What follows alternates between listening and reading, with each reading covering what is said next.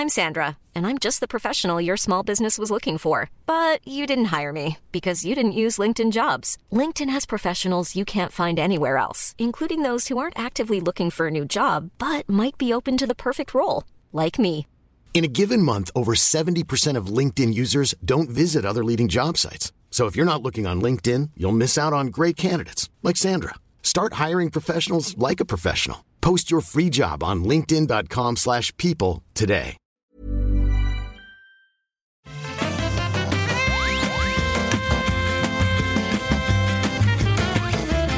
Bonjour à tous et bienvenue sur le rendez-vous jeu l'émission. où On vous résume toute l'actu du jeu vidéo. On parle de consoles, de PC, même de mobile. Et oui, on parle beaucoup d'industrie et de jeux. Aujourd'hui, on a un programme chargé. On va vous parler de Narita Boy, de Monster Hunter Rise. On va parler aussi de plein de petits jeux assez cool que je suis allé regarder. En tout cas, j'ai vu tous les trailers et je vais vous euh, ressortir les plus intrigants.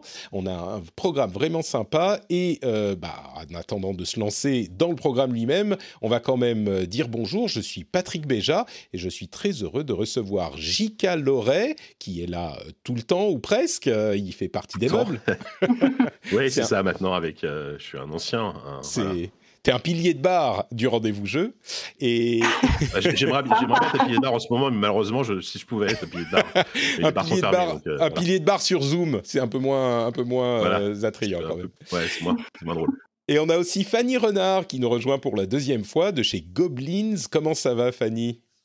Ça va super. Bon, à part euh, l'annonce d'hier, mais euh, euh, voilà, je vais, ça- je vais en profiter pour beaucoup jouer, beaucoup streamer, donc euh, ça va. Exactement, exactement. Et on aura aussi Jonathan, Jonathan Bushel, qui va nous rejoindre normalement, si tout va bien, en cours d'émission, et on pourra parler de Monster Hunter Rise avec lui, puisqu'il l'a testé pour Gameblog. Donc, on l'attend très gentiment et très patiemment, mais on a d'autres choses qu'on peut évoquer avant son arrivée, et notamment remercier les patriotes qui permettent à l'émission d'exister en la soutenant financièrement.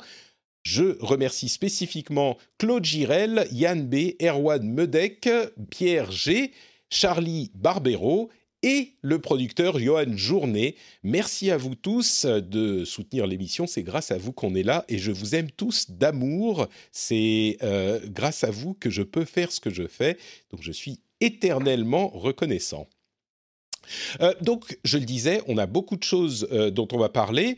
Monster Hunter Rise tout à l'heure, plein de petits jeux et j'ai un, j'ai un petit truc que je vais faire. Ah mais attendez, qu'est-ce que je vois? Est-ce que Jonathan est là avec nous déjà? Bonjour. Mais bonjour Jonathan, comment vas-tu? T'as réussi à libérer un peu plus tôt? Ouais, bah tu sais, c'est le temps de tout remballer. Hein. D'accord. On, on prend nos précautions. Voilà. Très bien, mais bah, bah, bienvenue. euh, merci d'être avec Eh, nous. merci C'est super cool compter. Du coup, euh, bah, on va chambouler le programme. On ne va peut-être pas euh, parler de Narita Boy en premier. On va faire honneur quand même au jeu le plus attendu de cette semaine. On va faire honneur à Monster Hunter Rise et, et commencer avec lui. Qu'est-ce que qu'est-ce que t'en penses, Jonathan? Moi, euh, donc j'y ai pas mal joué. Hein. On a eu la chance de pouvoir avoir une version test il y a un petit peu de temps hein, déjà maintenant. Et puis on avait eu toutes les previews, les démos, etc. avant. Et ben là où c'est vraiment très très surprenant, en fait, c'en est pas vraiment une de surprise, bah, c'est qu'on est sur une formule qui est très similaire à celle de Monster Hunter World. Monster Hunter World, je vous rappelle, qui était quand même un, un gros gros truc hein, chez Capcom. Ouais, il faut, il faut. C'est vrai que certains, je pense que les auditeurs qui écoutent depuis un moment s'en souviennent, mais c'était quoi? C'était 2018 euh, World, je crois? Euh, c'est à peu près 2018. Et si on, Ouais. si on refait un petit peu le topo de la saga, donc euh, Monster Hunter, c'est quoi? C'est une c'est un, un jeu où on va chasser du monstre. En gros, c'est un genre de boss rush dans lequel on, on tape des gros monstres et puis ensuite, une fois qu'on a terminé la mission, les gros monstres, qu'est-ce qu'on fait? On se fabrique une arme et une armure avec leur reste fumant. Donc il y a pas mal de farm, hein. Pas mal de farm à C'est prévoir. barbare.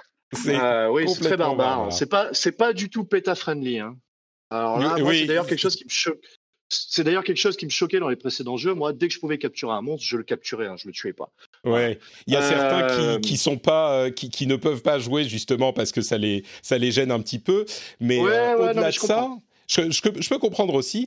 Euh, mais au-delà de ça, c'est vrai que World a amené vraiment une. On va pas refaire l'historique de, de, toute la série non plus, mais c'est vrai que World a amené vraiment euh, un, un, gros changement dans la série parce qu'elle était hyper. Elle était essentiellement sur 3DS, euh, si je ne m'abuse. Il y a peut-être eu des épisodes sur des ah, consoles Sony, des, mais. Des épisodes PSP. C'est ça. Euh, mais les consoles portables en général. Ouais, et elle était assez inaccessible, elle était assez euh, rugueuse, ardue. Et World oui. l'a complètement ouverte, et ça a d'ailleurs euh, beaucoup renfloué Capcom. Je ne sais pas si on peut dire renfloué, ils étaient peut-être pas en train de couler non plus, mais ça a clairement amené beaucoup d'argent dans les caisses, et ça a ouvert ah bah, la série peux... Monster Hunter World au reste du monde. Oui, pardon? Tu peux carrément dire en termes de chiffre de vente, hein, c'est un truc de fou, c'est-à-dire que c'est le jeu ouais. le plus vendu de Capcom, tout simplement, Monster mm -hmm. Hunter World. Euh, c'est devant euh, Resident Evil, devant Street Fighter, et je ne vous cite même pas de numéro pour ces jeux-là. C'est ouais. vraiment, c'est devenu le plus gros jeu vendu de chez Capcom, avec avec en plus une seule version, quoi, la version euh, console et la version PC. Ouais. Euh, non, ils ont vraiment tout tout déchiré. Et la force de cet épisode World, c'était de, de revoir toute toute la, jouabilité en fait. Donc le principe de gameplay ça reste le même, comme je vous l'ai expliqué tout à l'heure, on part chasser du monstre, on farm, on se fabrique ses armes et ses armures, mais le tout a été rendu extrêmement plus ergonomique. C'est-à-dire la formule n'avait pas évolué d'un iota en 20 ans. On avait toujours les mêmes, les mêmes, les mêmes pirouettes de gameplay que sur PlayStation 2 par exemple. Non, ça, ça pouvait plus le faire. Hein. euh, et ben là, vraiment, ça a été, ça a été vraiment, c'est l'ergonomie qui a été améliorée. On mm. se retrouvait face à un jeu de 2018 en 2018. C'est fou. Euh, Ouais, ouais, non, mais c'est fou. Et sûr. encore, je, mais, dirais, je ouais. dirais qu'un jeu de 2018 en 2018, je suis peut-être un petit peu, un esprit un peu taquin, mais je le trouve quand même, même avec toutes ces améliorations, je l'avais trouvé un petit peu laborieux, je dirais. Mais je suis curieux, avant qu'on qu ouais. continue à en parler, toi, tu es un grand amateur de la série et tu as oui. beaucoup aimé. Ah, même pas Rise. que de la série, du genre. Ouais. Du genre. C'est-à-dire que non seulement j'ai joué à Monster Hunter, mais j'ai aussi fait Tukiden, j'ai aussi fait, euh, là il y en a plus qui me viennent en tête. Enfin bon bref, tous les clones en fait, je les ai un peu, je les ai un peu tous faits aussi. Et du coup, euh, je veux demander aux deux autres, est-ce que moi, j'avais pas du tout accroché à Monster Hunter World, donc j'étais pas euh, client euh, de la série avant, et malheureusement, ça m'a pas pris avec World. Mais je suis curieux, Jika, Fanny, est-ce que vous, vous avez accroché? Vous êtes des, des, des, chasseurs de monstres ou pas du tout?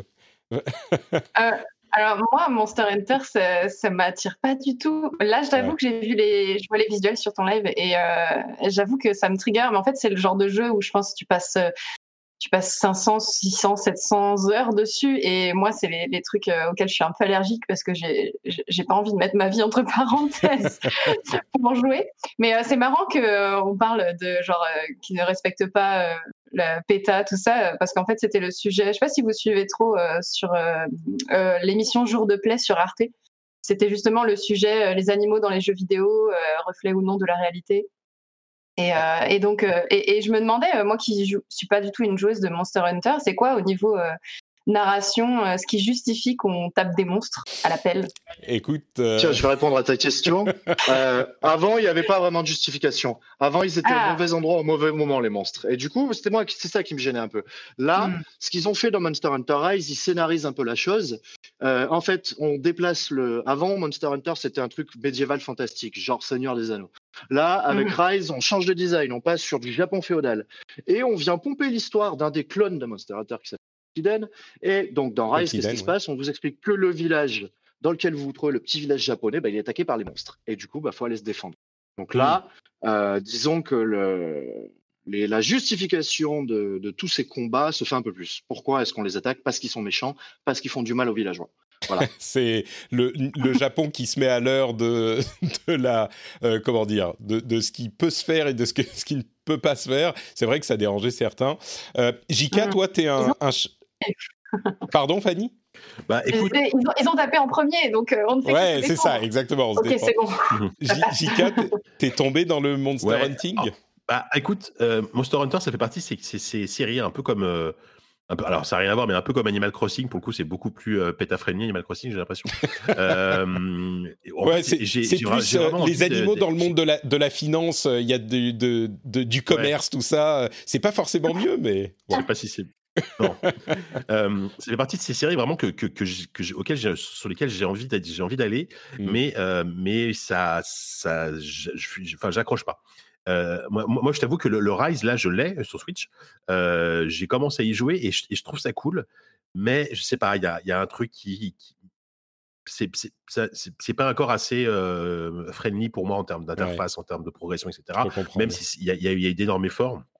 Donc, je, je, pense que je vais continuer. c'est pour ça que j'en parle pas trop parce que j'ai vraiment joué quoi. J'ai joué une heure et demie, donc je peux vraiment pas donner mon avis sur le jeu. Mais je vais, je, je vais quand même continuer parce que je, t'avoue que le, pour le coup, ce qui m'intéresse plus dans ce, sur ce, cette version-là, c'est le côté portable en fait.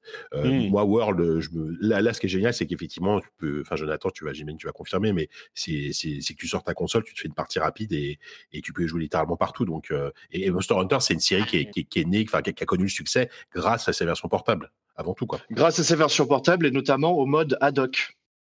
oui, oui, ça s'appelle comme ça sur le, Switch. Le, mode local, quoi. Local, quoi. Le, multi-local. multi-local, attention, hein, vous gardez bien vos masques. Hein.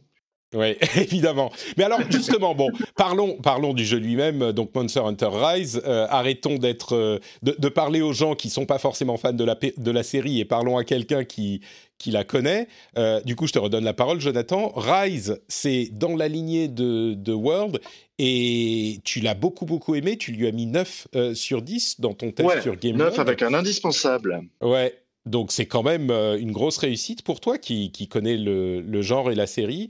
Dis-nous en plus donc sur Rise, qu'est-ce qui fait ses qualités peut-être par rapport à, à World, mais aussi euh, pour euh, un jeu. Alors, euh, et puis même par rapport à, au Cross Génération qui était sorti sur Switch il y a quelques années, qui était encore un épisode de Monster Hunter World entre guillemets à l'ancienne, avec aucune amélioration ergonomique. Donc là, avec celui-là, avec Rise, le challenge c'était, bah, de passer après Monster Hunter World, qui a eu toutes les améliorations dont on a toutes les améliorations dont nous avons parlé tout à l'heure. Euh, et ben le challenge il est réussi en fait, hein. parce que qu'est-ce qu'ils ont fait? Ils ont repris toute la formule de gameplay qui existait dans Monster Hunter World et ils l'ont adapté à Rise. Alors forcément, euh, le jeu tourne sur Switch, on n'est pas sur Play 4, ni sur Play 5, ni sur Xbox, ni sur PC, donc il est un tout petit peu moins beau. Ça, ça va être un petit peu le, petit point noir de l'adaptation de cette formule, euh, cette formule World sur Switch. Forcément, bah, au niveau des graphismes, ça alias de tous les côtés. Euh, le framerate des monstres loin, il, est à 2 FPS. les textures, elles sont pas extraordinaires. La résolution, n'en parlons pas. Mais bon, c'est pas grave. Euh, pour qui sait faire fi un peu de la, technique d'un jeu, je pense que la plupart des joueurs Switch savent faire fi de cela. Euh, on est sur un produit, ouais, voilà, on est sur un produit qui est vraiment très, très, très, très, très, très propre. Je pense même en des termes techniques que c'est peut-être un des plus beaux jeux de la Switch que j'ai vu tourner. Voilà, tout simplement. J'avoue que les euh, graphismes sont surprenants pour les capacités de la Switch, ouais. Mm. Exactement, parce qu'en plus on est sur une on est sur une grande map ouverte avec pas mal de monstres, etc. Très peu de temps de chargement. Les temps de chargement sont extrêmement courts. Ils font 15-20 hmm. secondes. C'est très agréable. C'est vrai que ça, c'est dingue. Euh, hmm. Vas-y, ouais, Donc vraiment. Non, non, je dis, juste que j'abondais dans, dans, ton sens, euh, dans le sens où, euh, bah, moi, enfin moi, j'ai joué qu'en mode portable pour le moment. Je sais pas ce que ça donne sur une télé, mais je suis, je suis assez bluffé par la, par la qualité visuelle du jeu, qui est pour de la Switch, qui est assez, assez, assez dingue.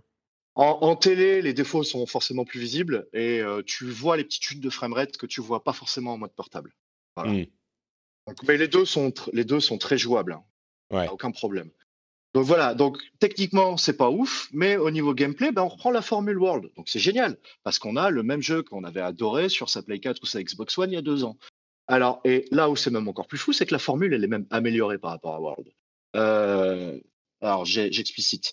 Euh, par exemple, comme je vous avais parlé des, améliorations d'ergonomie. L'amélioration d'ergonomie de World, c'est quoi? C'est tu n'as plus besoin de sortir ta pioche pour euh, piocher euh, le, gisement de minerai qui se trouve sur la carte ça se fait tout seul. Bah là, dans Rise, euh, tu toujours plus besoin de sortir ta pioche. Et là où il fallait piocher trois fois dans World, tu plus besoin de piocher qu'une seule fois. Génial, extraordinaire. C'est le euh, genre de détail qui peut sembler euh, anecdotique à certains, mais ça, change, ton agrément de jeu. quoi. C'est exactement ça. Exactement ça. Tu joues à autre chose. C'est beaucoup plus agréable à jouer.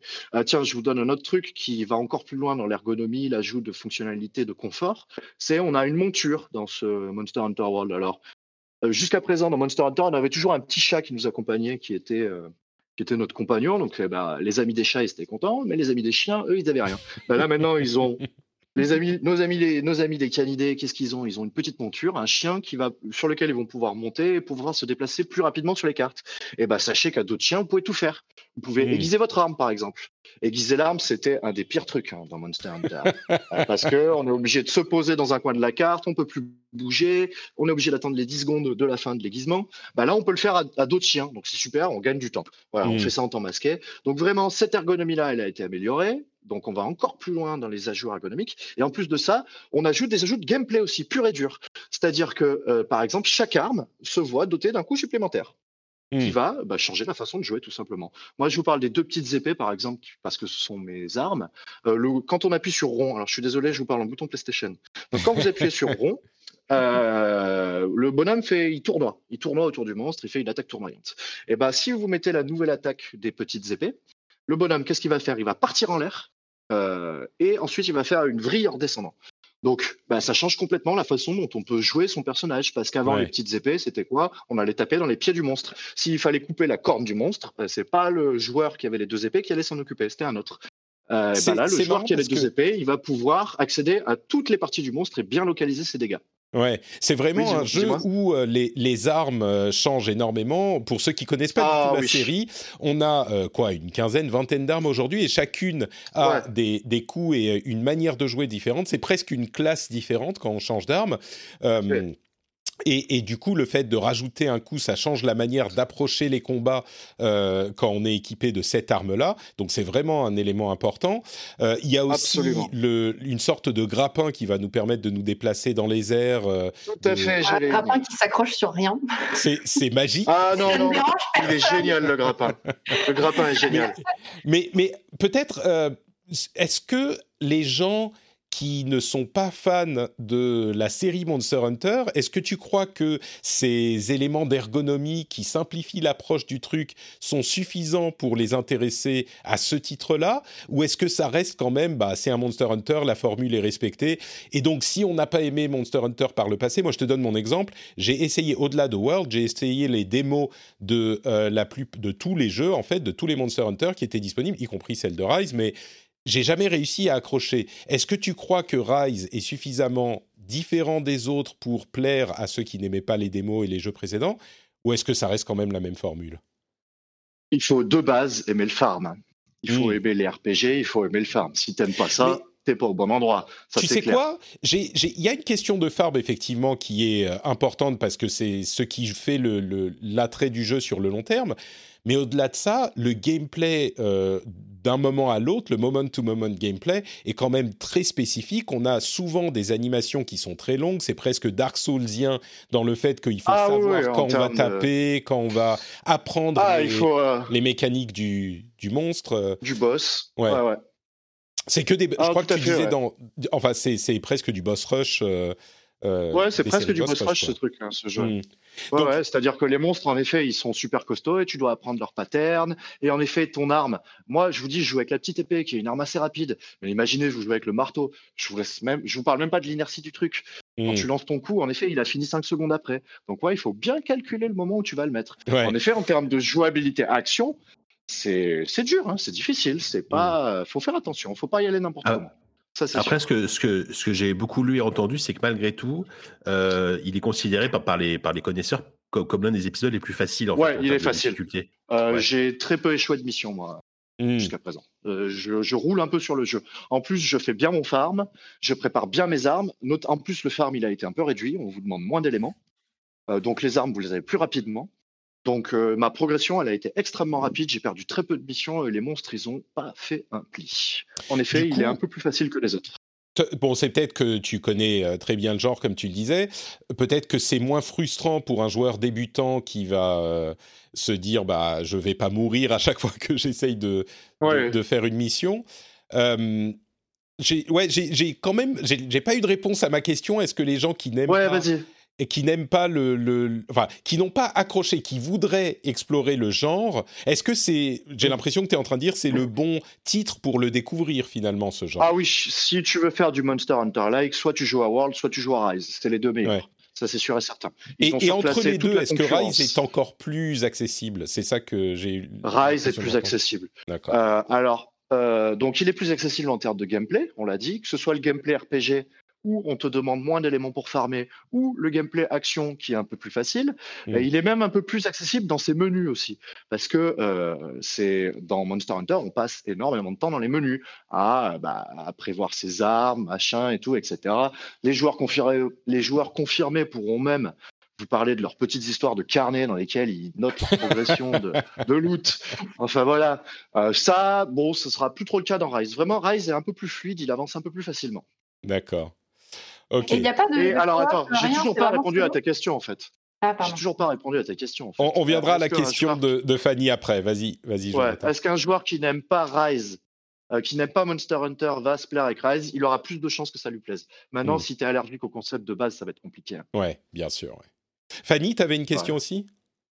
Ouais, je me, en fait, euh, à, force de regarder les images, ça me rappelle des, vieux souvenirs euh, de MMO, euh, World of Warcraft et tout, avec les montures, customisation de personnages, les tabassages de, gros monstres et tout, et, et farm. Et je me dis, en fait, ce genre de jeu, ça me donne envie d'y jouer si je peux être avec des potes.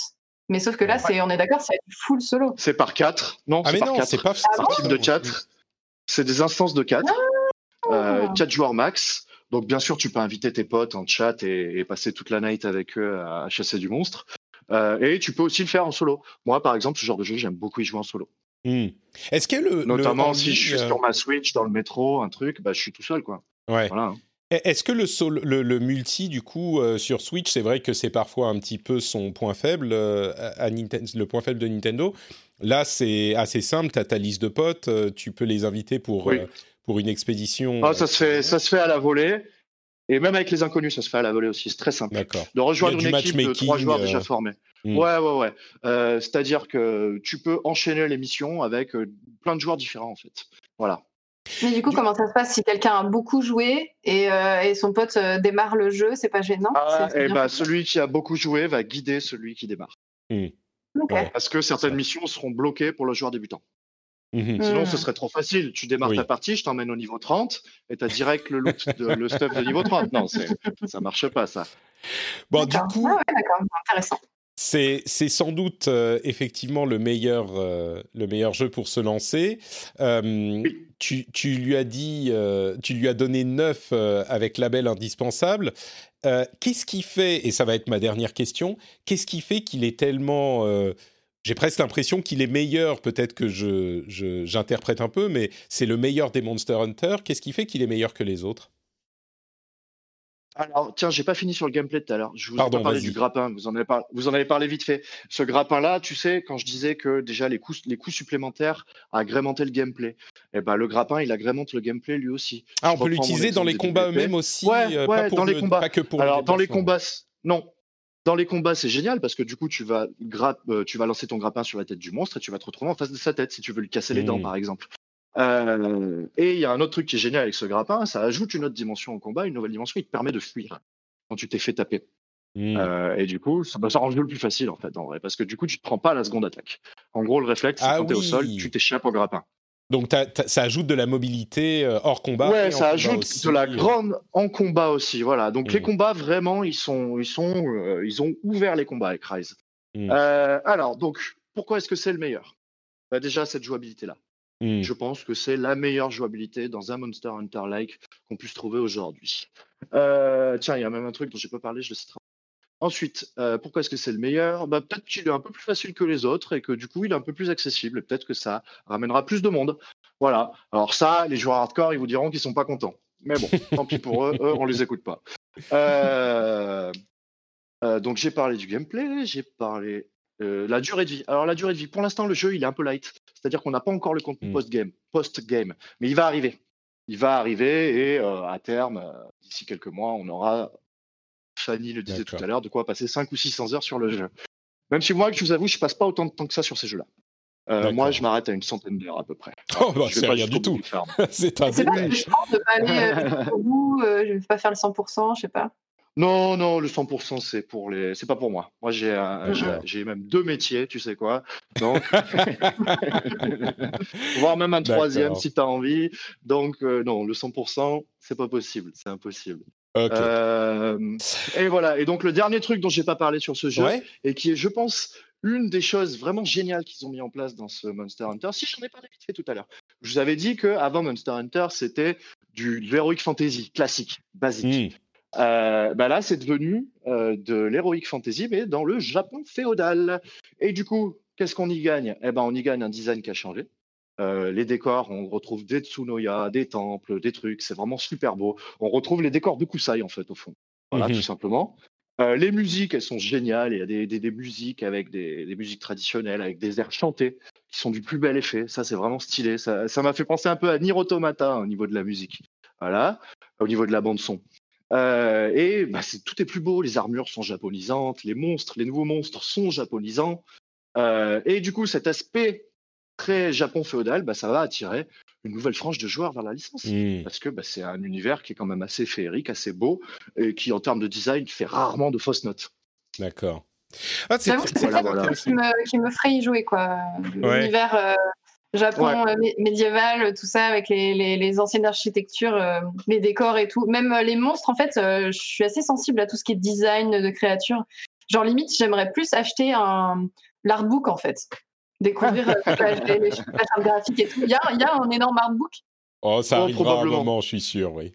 Ah, c'est marrant. Écoute, Jonathan, euh, je suis, je pense pas tout à coup me transformer en fan de la série, mais tu m'as au moins donné envie de relancer la démo euh, parce que j'avais pas pensé à utiliser les, le grappin pour dynamiser le, combat lui-même. Moi, j'ai toujours eu un problème avec les combats un petit peu lourds. Essaye, des armes euh, différentes. Essaye. J'avais joué une vingtaine d'heures à World quand même, j'avais essayé plusieurs armes. Et, ah, c'est quand même pas mal. Hein. Ouais, ouais, ouais, j'avais un peu joué. T'as le temps de voir un petit peu. Hein. Bon, on verra. Je retenterai la démo. Merci en tout cas pour cette. Euh, de rien. C'était un plaisir. Petit résumé. Euh, écoute, si je sais que tu es très occupé. Si tu veux filer, tu peux. Si tu veux rester avec nous, tu peux aussi. Ouais, non, je vais filer. Je suis désolé. Pas de souci. Je vais en profiter. Je vais, je vais avoir le temps de manger du coup. Parfait, c'est génial. Est-ce que tu peux nous dire avant de partir où on peut te retrouver, peut-être sur Twitter Alors, Gameblog bien ouais, j'ai un Twitter, Johnny One, euh, J-O-N-I-W-A-N. Super. Gameblog, bien évidemment. Euh, alors, comment est-ce que vous me retrouvez sur Gameblog? Vous allez dans les tests, vous en trouvez un que j'ai fait et vous cliquez sur mon base. Voilà. Bon, on mettra, on mettra le lien vers, euh, vers ton, ton, Twitter dans les notes de l'émission. Comme ça, ça sera. Ça sera bien, super. Super. Merci beaucoup, Jonathan. C'était un vrai plaisir d'être avec vous et de vous parler. Partager. Ciao, bon appétit. Allez, à bientôt. Au revoir. Salut. Bon, bah écoutez. Euh... Sa photo de couverture, il est avec un super Sentai, euh, c'est magnifique. Allez le follow sur Twitter. Vous ne vous serez pas déçus. donc, écoutez, ça m'a un petit peu donné envie de, de, relancer la démo, donc mission accomplie, je pense. Euh, super, bah écoutez, on va euh, faire une toute petite pause pour que je vous parle de quoi Que je vous parle de Patreon. Et oui, Patreon, vous le savez, c'est le moyen de soutenir l'émission puisqu'elle est financée en grande, grande majorité par le soutien de ses auditeurs. C'est vous qui écoutez maintenant. Certains d'entre vous aiment bien l'émission. Euh, j'espère que tous ceux qui écoutent aiment l'émission parce qu'il ne faut pas se l'imposer non plus. Mais euh, si vous l'appréciez, peut-être que vous direz que euh, tout travail mérite rétribution et que, en l'occurrence, ça vous fait passer un bon moment, ça vous informe, ça vous distrait et que donc ça vaudrait bien aller un petit euro de petits euros euh, par euh, épisode, quelque chose comme ça, vous pouvez aller sur patreon.com slash rdvjeux et contribuer au fait que cette émission puisse exister, contribuer euh, au fait que ça soit mon métier, mon travail, grâce à vous, grâce à ceux qui écoutent. Donc patreon.com slash rdvjeux pour soutenir l'émission, en plus de, du fait que vous avez cette euh, satisfaction absolument euh, euh, qui devient une partie de vous d'être satisfait de soutenir les créateurs, et eh ben vous avez aussi des petits bonus comme l'absence de pub, même cette petite partie promo au milieu, vous l'avez pas dans l'émission, sur le flux privé qui vous devient accessible. Vous avez aussi des contenus bonus, vous avez des time codes pour euh, passer d'un euh, moment à l'autre de l'émission s'il y a une partie qui vous intéresse pas, etc., etc. Donc euh, plein de petits bonus. Il y en a d'autres en plus, comme l'after show qui est disponible pour les auditeurs de, qui sont patriotes sur le flux privé. C'est un petit moment communautaire de discussion tranquille qu'on fait après l'émission classique, qu'on enregistrera d'ailleurs tout à l'heure. Et bah voilà, si vous appréciez l'émission, le lien vers patreon.com slash rdvjeux est dans les notes et vous pouvez aller y jeter un coup d'œil, ça prend deux minutes et c'est hyper grandement apprécié. Merci à tous ceux qui le font déjà et à ceux qui y pensent. patreon.com slash rdvjeux. Mom deserves the best, and there's no better place to shop for Mother's Day than Whole Foods Market. They're your destination for unbeatable savings, from premium gifts to show-stopping flowers and irresistible desserts. Start by saving 33% with Prime on all body care and candles. Then get a 15-stem bunch of tulips for just $9.99 each with Prime. Round out Mom's menu with festive rosé, irresistible berry chantilly cake, and more special treats. Come celebrate Mother's Day at Whole Foods Market. Hiring for your small business? If you're not looking for professionals on LinkedIn, you're looking in the wrong place. That's like looking for your car keys in a fish tank. LinkedIn helps you hire professionals you can't find anywhere else, even those who aren't actively searching for a new job but might be open to the perfect role. In a given month, over 70% of LinkedIn users don't even visit other leading job sites. So start looking in the right place. With LinkedIn, you can hire professionals like a professional. Post your free job on linkedin.com slash people today. Pour la suite, euh, j'ai une série de jeux et de trailers qui est absolument immense et euh, qui, en fait, il y a eu, ce qui s'est passé, c'est qu'il y a eu le Future Game Show, le euh, ID at Xbox euh, Spring Showcase, où on a eu des tonnes de jeux présentés, euh, et d'autres jeux en plus en dehors de ces deux événements. Et donc j'ai passé en revue, je ne sais pas, peut-être 30 trailers différents, et j'en ai noté certains qui me semblaient intéressants. D'ailleurs, on, on, en parlera tout à l'heure, mais l'un d'entre eux, j'ai découvert 10 minutes avant de lancer l'émission, alors que Fanny était déjà programmée depuis un moment, que l'un d'entre eux était édité par Goblins. Donc, euh, on, va, en parler dans, une seconde.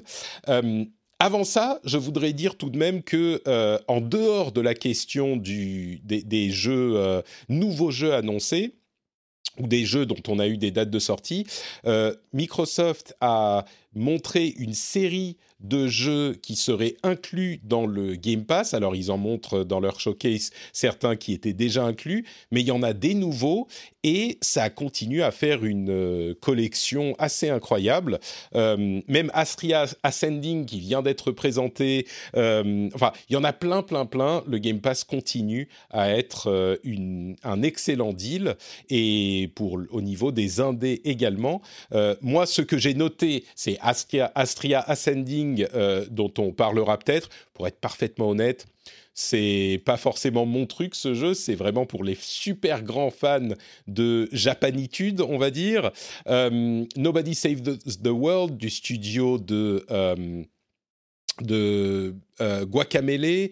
Il y a Moonglow, Moonglow, Bay qui est un jeu de pêche assez zen en voxel qui a l'air intéressant. Euh, enfin, il y en a plein, plein. Il y a Undungeon, il y a Sable, le truc avec des graphismes à la Mobius dont on entend parler depuis bien longtemps. Euh, Narita Boy, je dont on va parler dans un instant. Sable. Euh. J'ai vu passer, je, je, suis méga, méga hypée. Bah, déjà, euh, la vibe Moebius, euh, trop fan. Et en plus, j'ai l'impression qu'il y a un petit côté de journée aussi. J'ai vu des images où il glisse un peu sur le sable. Ouais. Ah Pardon, et, ça a été présente. écoutez, le, le premier d'entre eux, je pense, c'est un jeu dont je voulais parler euh, tout à l'heure et que j'ai même euh, oublié, c'est euh, Narita Boy. Alors, on pourrait parler aussi de It Takes Two et de Balan Wonderworld. It Takes Two a des super bonnes reviews et Balan Wonderworld a des super mauvaises reviews, mais je crois qu'aucun d'entre nous n'y a joué ici. Par contre, Narita Boy, c'est vraiment le truc de JK et on va commencer par celui-là. C'est pas un trailer, mais c'est bien un jeu qui est euh, disponible et qui est dans le Game Pass. Euh, J'avais testé la démo à l'époque du festival de jeux Steam, et pour moi c'était un peu trop euh, années 80. Mais toi, ça a l'air de te plaire oh là beaucoup, là, ça y est, JK. ça y est. on va commencer à critiquer les années 80, ça y est. Alors, non, mais tu sais quoi, je, comprends entièrement euh, la réticence qu'on peut avoir parce que euh, c'est vrai qu'au premier abord, euh, c'est vraiment les années 80 qui te, qui te hurlent à la tronche, le côté la, la, la synthwave, les néons, le, le, les gros pixels, t'as même une espèce de filtre un peu VHS cathodique sur quand tu joues, bon, voilà, tout, voilà. Et, et je peux comprendre que bah, ça, on en a mangé énormément ces dernières années c'est un, un, style, c'est un style graphique et visuel. C'est une mode qui, qui, s'éteint pas. Alors moi, je suis toujours quand même globalement client. Mais cela dit, euh, je, suis client quand ça, sert quand même un propos, quand ça sert, quand ça sert le jeu. Et euh, Narita Boy, je trouve, le fait très bien parce qu'en plus, euh, de, de, cette esthétique de base qui fait un peu, qui fait même pas qu'un peu très années 80, mais euh, même le scénario, c'est une espèce de, variation de trône avec un côté très, euh, très religieux, vraiment. Enfin, c'est assez étrange au niveau du scénario. Euh, donc on, comprend pas tout d'ailleurs. Par contre, c'est quand même au service d'une direction artistique qui, qui vraiment est, est assez incroyable. C'est-à-dire que encore une fois, au-delà du trip visuel années 80, tu vraiment des designs de personnages, de créatures, des, décors de fond qui, qui, sont des sortes de mélanges entre des, euh, des, décors qui pourraient presque être de l'heroic fantasy, mais toujours avec un, côté numérique, euh, euh, pixel, qui te ramène en fait à, quelque chose de très, ouais, de très marqué. Et tu vois, en fait, en fait, c'est pas juste un habillage années 80 pour faire cool. C'est vraiment mmh. le, le, le, le c'est vraiment le fond du jeu qui est, qui est vraiment, c'est dans, dans une sorte d'état d'esprit, euh, euh, l'informatique des années 80, en fait, enfin, tel qu'on l'imaginait dans les années 80. C'est pour ça que je parle de Tron. C'est vraiment, voilà, comment est-ce qu'on imaginait le futur dans les années 80. Et ça, ça reprend ça, mais vraiment, ça le fait très, très, très bien. Et c'est au service d'un jeu qui, euh, qui est plutôt classique dans le fond. C'est-à-dire qu'on est sur un jeu d'action-aventure un petit peu à la, à la, vaguement à la euh, flashback, ce genre, ce genre de, ce genre de truc un peu ancien, mais avec quand même de l'exploration euh, et euh, des combats très très cool qui, euh, qui en plus, euh, en fait, au, au, fil des heures, tu gagnes, tu, tu, gagnes de plus en plus de capacités et c'est un feeling en termes de, de, de, dynamisme qui va un peu rappeler ce qu'on a sur des jeux comme Dead Cells par exemple, en, en, moins, en moins speed, hein, parce que c'est Dead Cells ça va à 200 à l'heure. Euh, Il surfe sur là, une disquette, merveilleux. c'est un peu cette. Euh, ouais, bah c'est fort possible. Je, je, je, alors moi, j'en suis avec peut-être trois heures de jeu, je sais pas. Euh, et, et, et, tu, et tu, en, en, fait, tu combats à la fois à l'épée, mais ton épée peut te servir de shotgun. Euh, t'as as, as, plein de pouvoirs qui arrivent au fur et à mesure, et ça donne vraiment des combats ultra dynamiques, avec des surtout des animations, un système d'animation en fait qui, qui, est hyper intéressant. Déjà, c'est sub, c'est sub, c'est sublime, et en plus, ça, ça, te permet de bien anticiper les, euh, les attaques des ennemis, les patterns, etc. Donc, c'est vraiment très très plaisant. Donc voilà, c'est c'est chouette. Il y, a, y a un truc, en fait, tu dis euh, j'ai joué trois heures, les combats sont cool. Moi, j'avais fait la démo euh, et je crois qu'au bout d'une heure de démo où c'était de l'exposition, euh, tu marches d'un endroit à l'autre avec cette esthétique, et, qui, j'ai l'impression qu'ils aiment quand même beaucoup, beaucoup se regarder dans le miroir. Euh, dans, dans, dans, ce jeu. Je j'ai l'impression que les développeurs sont très très amoureux de, de ce qu'ils ont fait et du coup, ça, le rythme euh, empathie, ouais. je trouve. Et au bout d'une heure à explorer euh, la salle du grand frère, euh, enfin, il y a tout le, le, lore qui est exposé pendant très très longtemps. Mmh. J'en ai eu marre et je crois que j'ai eu genre 5 minutes de, de combat et c'était très lent, quoi. Est-ce que c'est vraiment, ça alors, vaut le coup de, je, de persister alors non, alors, bah alors, tu, tu, pour, pour, le coup, la démo, je sais pas exactement ce qu'elle qu contenait, mmh. mais là, quand même, rapidement, dans le jeu, tu as des combats, tu as, as, un équilibre entre les combats, l'exploration et la narration qui est, qui est, qui est, on va pas se mentir, assez particulière. C'est-à-dire que mmh. euh, quand tu croises un, un, personnage, il va commencer à te sortir des, des termes euh, techno-religieux, euh, très obscurs. En, en, fait, tu, tu sens qu'ils ont créé un lore dont ils sont assez fiers, et, mais ils te le balancent un peu comme ça. C'est vrai que ça, ça, ça peut être un défaut. Euh, par contre, l'équilibre entre combat, action, euh, plateforme, exploration, il est, euh, je trouve, il est, vraiment agréable parce qu'en plus, tu vois, tu as des boss assez régulièrement, la, difficulté est bien dosée.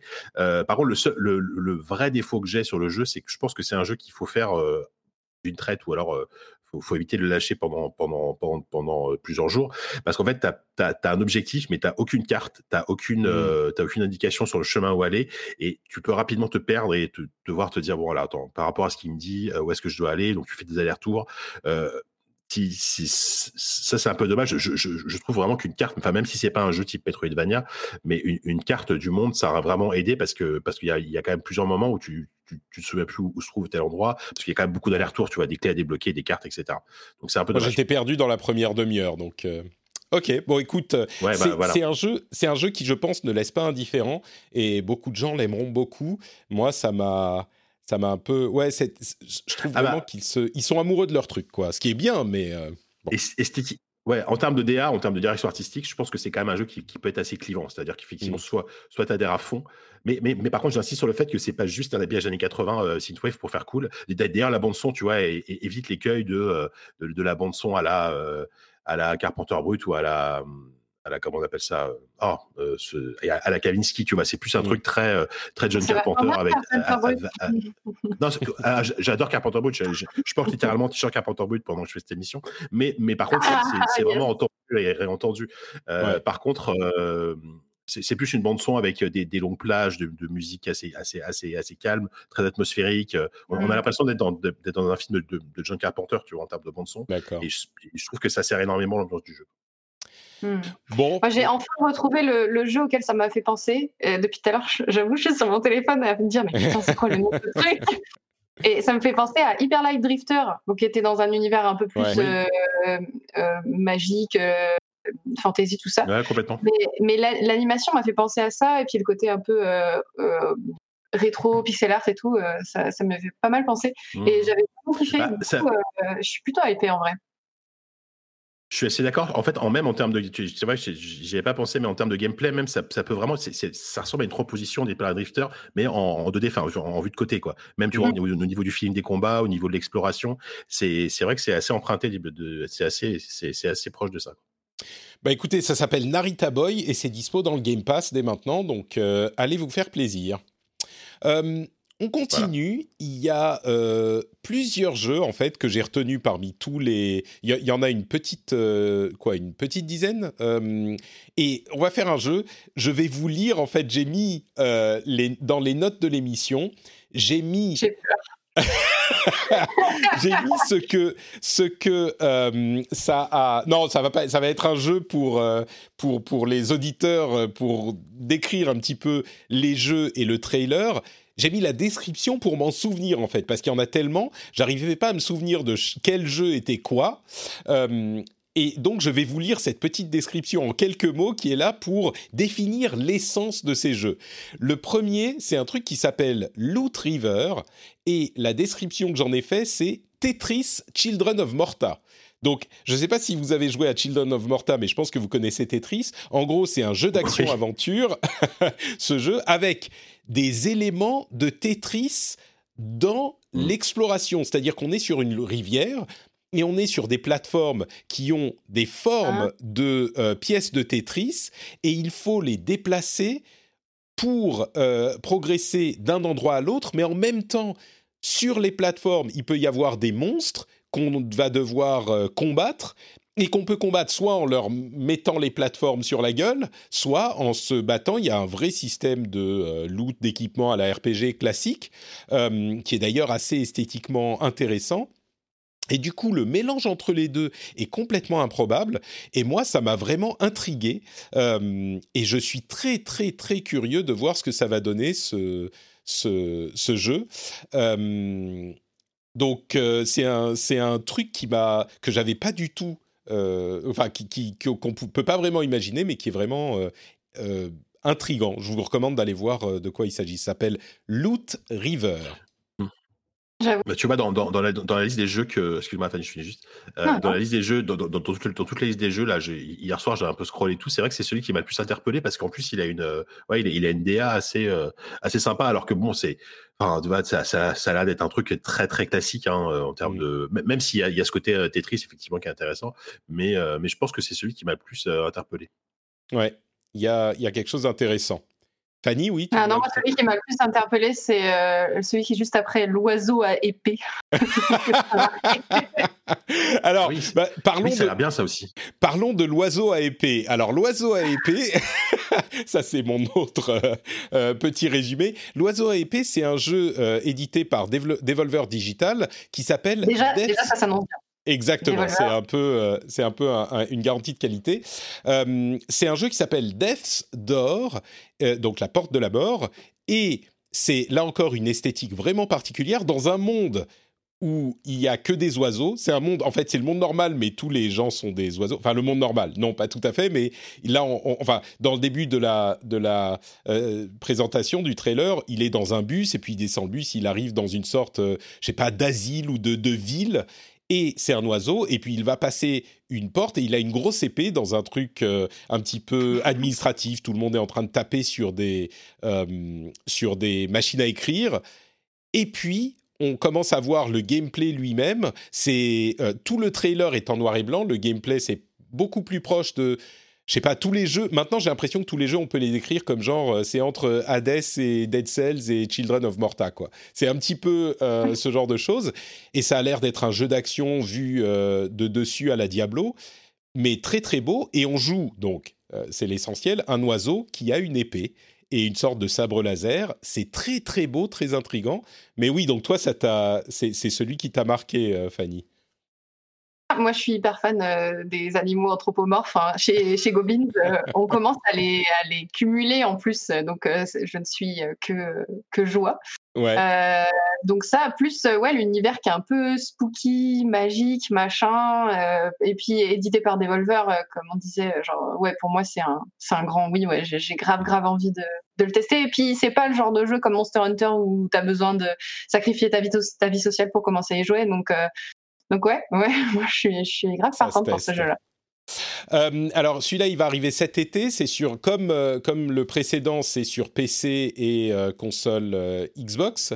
et quand tu dis oiseau anthropomorphe, en fait, oui, il a, il peut attraper. Il a une sorte de d'aile qui est visiblement aussi préhensible qu'une main parce qu'il peut attraper son épée. Mais c'est pour ça que j'ai dit oiseau avec épée. C'est un oiseau. C'est vraiment genre pas un pigeon, pas entre un pigeon et un corbeau. C'est un oiseau quoi. Il est pas, c'est pas un humain qui a une tête d'oiseau. C'est vraiment juste un oiseau. C'est vraiment particulier. Euh, le suivant, euh, encore une fois, Children of Morta, c'est euh, Children of Morta cross Path of Exile. Donc Path of Exile, pour ceux qui savent pas, c'est un jeu. oula, j'ai du bruit qui m'arrive dans les oreilles. C'est un jeu qui est. Euh, c'est un Diablo. Un hack and slash. Voilà, un hack and slash. Et là, c'est un hack and slash à la Children of Morta, donc en, en rétro pixel, en, pixel art euh, assez. Euh, allez, 16 bits, on va dire mais avec une complexité mm. qui est importante, qui a l'air importante, avec énormément, énormément de complexité. Et ça a l'air assez fou, quoi. C'est un truc qui me m'intrigue vraiment. Je sais pas si vous avez eu le temps de regarder le trailer. Ouais, je l'ai regardé. je, suis, je, je te parle. Bah, en fait, le souci, c'est. Euh, moi, je t'avoue visuellement, par contre, je commence un peu à saturer ce style visuel. Ça, ça fait beaucoup penser à Enter, Enter the Gungeon aussi. Un peu. Euh, ce, côté euh, des dessins, euh, pixels un peu ronds, machin en vue du dessus. Euh, bon, je, vois, je suis pas sûr d'avoir envie de, de, rejouer encore à ce, à ce genre de jeu. Après, le système de craft hyper, hyper poussé et tout, ça peut être intéressant, mais, euh, c'est, du craft. En termes d'originalité, c'est pas celui que je vais te dire. Quoi. Bah, j'ai l'impression que l'originalité, ou en tout cas le, l'excès, vient du système euh, de gameplay, de, de, hum, d'équipement et de capacités, c'est-à-dire qu'on peut combiner plein de capacités différentes. J'ai l'impression qu'il y en a des dizaines et l'écran est rempli d'ennemis et on les massacre vraiment comme dans les meilleurs moments de, Diablo. Et il y a énormément de loot, etc. Donc, bon, je ne sais pas si ça sera bien au final, mais moi, ça m'a intrigué, on va dire. Euh, par contre, c'est clairement le, le, mec de Shovel Knight le héros. Le, bah, non, mais j'ai l'impression qu'on peut choisir son héros. Il y, a, y, a, un petit peu ce genre d'esthétique, ouais. Ah oui, il y a une meuf, euh, il y a une meuf rousse aussi. Ouais, je crois qu'on peut, on peut choisir différents types de personnages. Euh, le suivant, bah justement, euh, on, on, en arrive au sujet. Je le décris comme Darkest Dungeon Master. J'espère que vous apprécierez cette, euh, ce, jeu de mots vidéoludique. Euh, on, me dit qu'il y a trois classes dans le jeu. Merci euh, Thomas. Darkest Dungeon Master, c'est Legend of Keepers, qui est... Ça, moi, ça me fait penser par l'interface à Darkest Dungeon, mais on joue le euh, grand méchant qui veut empêcher les aventuriers de, de, conquérir euh, le donjon et de gagner. Et bah, du coup, c'est justement un jeu qui est édité par euh, Goblins. Donc peut-être que Fanny, tu peux nous en dire un mot? Je connais pas ce jeu. J'en ai jamais entendu parler. D'accord, bon, bah écoute, c'est pas grave, il a l'air cool. Par contre, je, te, rectifie, Patrick, je suis, désolé de, de, faire mon relou, mais du coup, c'est Darkest de John Keeper, pas de John Master. Ah, mais oui, tu as raison, tu as raison. Très bien, très bien. Écoute, tu m'as, tu m'as battu à mon propre jeu. Oui, Fanny? Mais, ta blague marche très bien parce que nous, en fait, quand on fait des, des pubs sur Twitter, Reddit et tout, on, met des fois euh, reverse euh, Darkest Dungeon. Et ça marche très bien. En général, euh, les gens captent direct en un instant de quoi ça parle. Donc, donc ouais, c'est un bon choix de mots. Et donc, ouais, Legend of Keepers, bah, ça fait plus d'un an que moi je bosse dessus. Donc, du coup, je suis community manager. Donc, j'ai pas mal joué au jeu, contrairement aux développeurs qui finalement jouent pas tant que ça en général à leur propre jeu. Mais moi, je joue pas mal pour faire des, des records, faire des screenshots, faire des gifs, faire des mèmes. Donc, euh, ouais, ce jeu, ça fait un petit moment que je suis dessus. Et là, euh, c'est assez ouf parce que ça y est, on arrive euh, à la fin, en tout cas, du, du développement. Même si on a encore pas mal de choses sur lesquelles on, on bosse, mais j'ai rien le droit de dire, c'est trop frustrant. mais il sort, il sort dans pas longtemps, hein, c'est le 29 avril qui sera dispo. Le 29 avril, exactement. On a annoncé la date avant-hier, hier, je sais déjà plus. Euh, et, ouais, du coup, euh, d'ici là, euh, on, va, on va avoir quelques petites annonces. Et puis même encore après le 29 avril, il y a pas mal de choses qui devraient arriver. Voilà. Mais comme j'ai dit, je ne peux rien dire. Mais ça va être vraiment cool. Mais du coup, du coup pour bon, Reverse Darkest Dungeon, c'est assez explicite, mais quand même, est-ce que tu peux nous en dire un petit peu plus sur le, le ce qu'est le jeu Il y a des est-ce qu'on construit les donjons? Est-ce qu'on a des équipes de méchants, de gentils qui arrivent qu'il faut tuer? Comment ça se passe en fait? Eh ben, c'est ça, en fait, on a, euh, on a une équipe euh, de, de, plein de monstres qu'on recrute. On a un petit peu le délire, euh, c'est une entreprise donc, qui s'appelle la Compagnie des Donjons. et du coup, on joue un maître de donjon, donc il y en a trois. Il y a le centaure, la dryade et la monkey engineer, la singe ingénieur. D'accord. Et du coup, en fonction déjà du maître qu'on choisit, le gameplay va être un petit peu différent. On va pas avoir les mêmes, les mêmes monstres de base, pas les mêmes pièges, pas les mêmes donjons, euh, pas les mêmes capacités. Et, et, du coup, l'idée, c'est que voilà, on va gérer son donjon. Donc, on alterne entre des phases de combat où on a donc trois et des salves de trois héros qui viennent attaquer notre donjon. et bah, on doit défendre en plaçant des, en plaçant des monstres, en plaçant des pièges, euh, en lançant des sorts. Bonjour. il, y a ma, femme qui est venue dire bonjour, elle m'a mis un, paquet. Donc bonjour à tous, vous l'avez pas entendu, mais elle dit bonjour. Vas-y, continue. Euh, et, ouais, du coup, on alterne entre euh, des phases de combat et des phases de, journal, un espèce de, journal de bord, où on a des events, on recrute des monstres, on les level up. et voilà, Donc c'est mi-gestion, mi-phase de euh, de, gameplay. Et le gameplay, c'est du tour par tour, c'est ça? Exactement, tout à fait, oui, tour par tour. Voilà. Et l'idée, c'est de, de ne pas, euh, enfin, de faire en sorte que les, les héros n'arrivent pas jusqu'au maître, parce que si, autant les monstres euh, se régénèrent après chaque combat, autant le maître ne récupère pas ses points de vie. Donc, euh, si jamais euh, le, maître qui est au bout du donjon, qui est un peu le, boss, on a d'ailleurs des, mini-boss aussi euh, à, partir d'un certain moment de jeu. On commence à avoir des, salles supplémentaires, des, plein, plein de choses qui viennent s'ajouter, plein de features qui viennent complexifier le, gameplay. mais du coup, voilà, si, bah, ce qu'on vient de voir à l'écran, quand le maître tombe, du coup, c'est game over, on doit recommencer. Mmh. Mais du coup, le côté roguelike, c'est plus roguelite, du coup, parce qu'en en fait, quand on perd, il y a quand même des, on gagne des, points, on peut ajouter des, bonus à notre maître et ça se renforce d'une game mmh. sur l'autre. Ça a l'air assez intéressant, on verra ça, on suivra ça. C'est donc le 29 et c'est sur à peu près toutes les plateformes. Euh, et c'est la fin de l'Early Access aussi. C'est vrai que je ne l'ai pas dit, mais euh, du coup, le jeu était en Early Access depuis un an. Et donc là, c'est la fin de l'Early Access et il y aura ah. euh, deux nouveaux modes, Ascension et Endless. J'ai, du coup, je, j'ai pas fait mon travail, on peut l'acheter déjà en early access? Ou l'early access est fini, on peut plus l'acheter? Euh, si, si, si. Euh, attends, tu me mets le doute. je vais regarder. Parce que là, si ça a donné envie aux gens. Ouais, ouais, c'est bon, il est à 17,99€.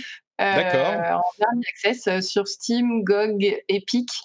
non, il n'est pas encore sur Epic. Il sera disponible justement le 29 avril sur Epic et Switch et Stadia. Super, bah écoute, il est partout. Mais en tout cas, il est déjà en early access sur Steam, donc si ça vous a plu, vous pouvez aller, euh, aller le tester. Et il y a Neurodeck aussi. Alors celui-là, je vais être euh, complètement transparent avec les auditeurs, hein, euh, c'est important. Euh, Darkest Dungeon Keeper et pas Master, enfin, je vais donner le, vrai nom, c'est Legend, Legend, of Keepers. Euh, je l'avais mis dans la liste et j'ai été très intrigué, comme je le disais tout à l'heure, avant que euh, je me rende compte que c'était Goblins. Et donc, je voulais en parler, mais tu as mentionné aussi Neurodeck, qui est un autre jeu qui est édité par Goblins, qui qui du coup est disponible maintenant, si je ne me trompe pas. J'ai plus la date sous les yeux. Je vais regarder mon carnet. C'est un roguelite de cartes encore. Le 18 mars, je crois. Ouais, c'est ça. Il est, il est, déjà sorti. Mais donc, c'est un autre jeu Goblins que tu voulais évoquer aussi. C'est quoi ce jeu? Euh, ouais, alors c'est un jeu de cartes. Euh, je crois que le, attends, le sous-titre c'est Neurodeck euh, Psychological Deck Builder. Et euh, donc c'est un jeu de cartes qui parle de la santé mentale. Mmh. Euh, où bah, du coup on, on, crée notre deck au fur et à mesure de, de la partie et on va combattre des phobies. Donc ce qui est cool, c'est que en fait en travaillant sur ce jeu, j'ai découvert plein de phobies que je connaissais pas du tout. Euh, je les ai plus en tête, mais genre il y a la, la, la peur euh, de l'accouchement. Euh, la créature est absolument abominable avec un, un, gros bidon et puis t'as le bébé qui sort. Non, non, non mais arrête-toi, on attend notre fille euh, dans, dans, dans, les quelques jours qui viennent. Donc, euh, bon, je vais, déjà, je vais pas jouer à Neurodeck. c'est fini. Ah oui, t'as as la peur, la peur des microbes, la peur. Euh, ah bah ça tombe bien pour la pour la pandémie, c'est parfait. ah ouais ouais. Mais il y a, voilà, il y a, y a, plein de. En fait, il y a, y a, énormément de phobies. Je, je, savais pas, genre quasiment euh, tous les trucs que tu peux imaginer, il y a une phobie qui existe et il y a un nom latin pour, et il y a des gens qui, qui en souffrent vraiment. Est-ce qu'il y a une, est-ce qu'il y a une phobie, euh, une phobie de que les gens n'aiment pas le, le dernier épisode du rendez-vous jeu que tu viens de faire euh, ou de ta création sur euh, YouTube? Je suis sûr qu'il y a une phobie pour ça aussi. Pardon, j'arrête de t'interrompre. Oh, non, mais il doit y avoir, doit y avoir un truc genre la peur, tu sais, genre la peur de la page blanche ou la peur de que ton travail soit pas apprécié. Mmh la, la, peur de ne pas être assez. Mais oui, mais en fait, on est, on est des êtres humains remplis de peur. Donc, c'est assez, assez, assez normal. Et c'est super intéressant, je trouve que le jeu essaye de, de combattre ça avec euh, des cartes du quotidien. Euh, je trouve ça assez euh, intelligent. Genre, il y a plein de petites choses, genre pensée positive. Il y a une carte, c'est genre pensée positive. Il y a une carte, c'est pizza. Ça s'appelle comfort food d'ailleurs, je crois. Mmh. une carte, c'est le thé un thé chaud, il y en a une c'est euh, lever de soleil, enfin, euh, amitié, euh, voilà, t'as, as plein de, c'est plein de petits éléments du quotidien qui t'aident à, à, à combattre tes peurs et, je trouve que c'est un beau message en fait. D'accord. Intéressant, donc à voir si vous pensez que ça pourrait vous plaire. Ça s'appelle Neurodeck et c'est déjà disponible. Bon, on continue avec ma petite série. Il m'en reste trois ou quatre des jeux euh, que je voulais évoquer. Euh, Pixel Art Platform Fighter with Multi-Paris. C'est Savior. Alors, c'est un, un... On va faire du marketing euh, de jeu parce que tu sais, en fait, ça, ça, des, bonnes, des bonnes pubs comme ça, des bons slogans. Exactement. Ouais, ouais. Celui-là, il avait. Oula, pardon, j'ai du bruit dans les oreilles. Celui-là, il avait été présenté sur le Future Game Show. C'est un jeu euh, de plateforme à vue sur le côté. Et euh, il y a en fait, euh, certains éléments assez intéressants. Dans le combat, par exemple, on a vraiment la possibilité de parer en haut à droite, en, haut, euh, au milieu, en bas, avec euh, la possibilité de sauter pour éviter les coups qui sont donnés en bas, ce genre de choses. Et c'est hyper bien animé et donc ça rend des combats alors que c'est vraiment euh, c'est du pixel art avec un petit peu de d'ombre donc c'est assez joli mais c'est quand même du pixel art et les animations sont tellement bonnes que ça donne des combats genre euh, chorégraphiés hyper dynamiques. Ça c'est ça qui m'a le plus marqué dans le truc ça a l'air assez difficile quand même je pense qu'il faut euh, et ils le disent dans le dans le, le trailer d'ailleurs faut vraiment euh, lire les attaques des ennemis parce que elles sont entre guillemets télégraphiées, on les voit venir, mais on a une demi seconde pour réagir, donc ça a pas l'air facile. Mais par contre, c'est vraiment, ça rend au niveau des combats une chorégraphie qui est un petit peu, euh, comment dire, euh, presque une chorégraphie de, de, de bons films de kung-fu quoi. Après, il y a d'autres points forts dont il parle dans l'explication. il y a le mouvement et d'autres choses, mais ça, c'est ce qui m'a le plus marqué.